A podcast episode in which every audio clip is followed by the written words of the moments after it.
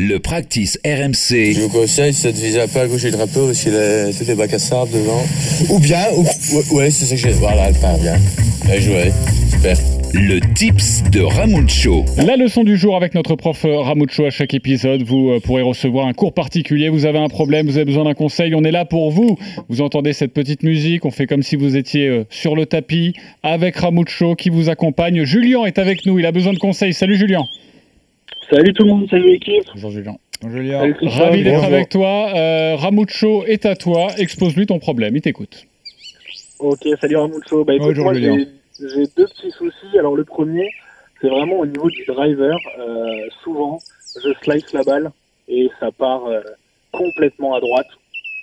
Est-ce que tu aurais un tips de position, de posture, de posture des mains peut-être, ou même est-ce que ce serait pas un réglage de club tout simplement? Bienvenue au club en tout cas. hein. Je suis très fier euh, que tu poses cette question. Vas-y Ramucho. Alors le slice, le slice, le fameux slice, le mot je pense avec la soquette que les golfeurs détestent le plus. Donc euh, un petit rappel, qu'est-ce qu'un slice Euh, Pour ceux qui n'en font jamais, hein, peut-être, hein, je sais. Ouais, ouais. Il s'agit d'un effet involontaire hein, de la gauche vers la droite créé par un chemin de club plutôt extérieur, intérieur et une phase de club orientée vers la droite au moment de l'impact. Bon voilà, quand vous ai dit ça, euh, ça ne va pas vous calmer. Donc l'objectif, euh, c'est d'obtenir un chemin de club intérieur-extérieur et une circulation de club légèrement vers l'objectif dans la deuxième partie du swing. Donc, je te propose, Julien, euh, trois tips qui vont correspondre effectivement à une organisation, des installations et qui vont agir directement sur le chemin du club. Vas-y, bon, on t'écoute. Donc, le premier concerne, comme tu l'as dit, le placement. Mais le placement des épaules avant tout. Car euh, on, on doit les placer correctement et on doit vérifier que la ligne des épaules ne soit pas orientée vers la gauche à l'adresse. Car cela va produire inévitablement un chemin de club extérieur-intérieur. Donc avec un démarrage trop à l'extérieur, suivi d'un retour inévitablement trop à l'intérieur. Ok, donc la ligne des épaules pas inclinée sur la gauche, mais plutôt sur la droite. Et donc, si tu replaces absolument la ligne des épaules dans l'axe de jeu, hein, dans l'axe de jeu, donc plus à droite, tu vas déjà améliorer ton chemin de club et atténuer considérablement, considérablement cet effet. Je répète, tu vérifies avant tout la ligne de tes épaules à l'adresse, et Ok. leur alignement. Ça, c'est bon. Un deuxième? Bah oui, on veut bien, là, parce que là, ça va pas suffire, à mon avis. également. Avant de jouer, Ah, moi, les épaules, ça va pas être qu'un problème d'épaule, hein, vas-y.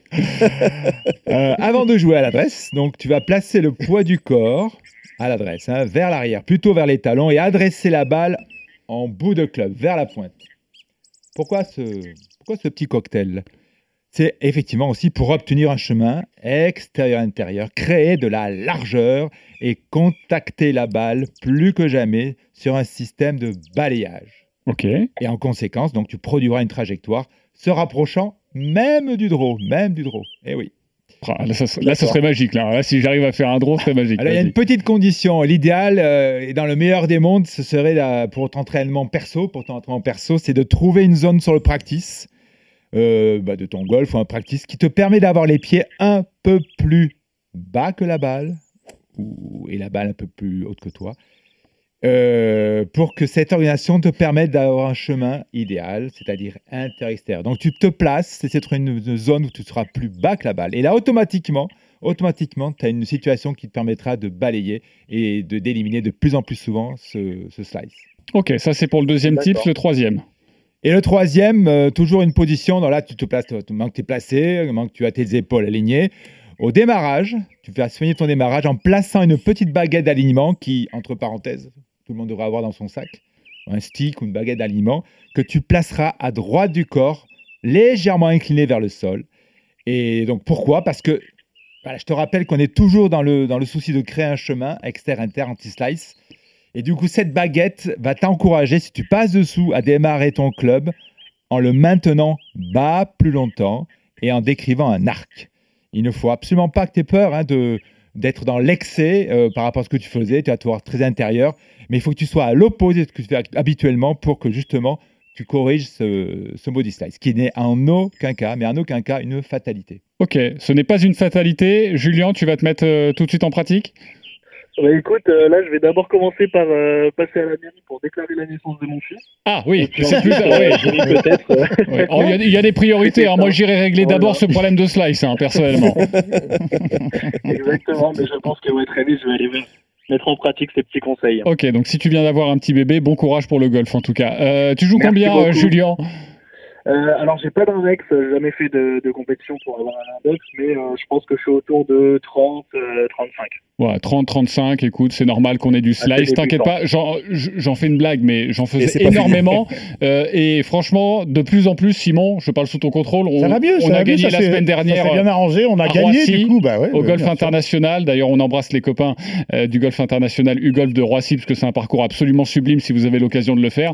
Et franchement, on s'en est bien tiré. Il n'y a, a pas eu beaucoup, il y a plus de slice. euh, mal. Simon. Le slice a quasi. regarde les, mecs semeulent. Le slice a bien a presque disparu. ouais, Presque disparu. Euh, Christophe, on a Ramucho, juste rapidement, tu as, une petite question, tu as un petit truc, un petit secteur de jeu euh, que tu aimerais améliorer?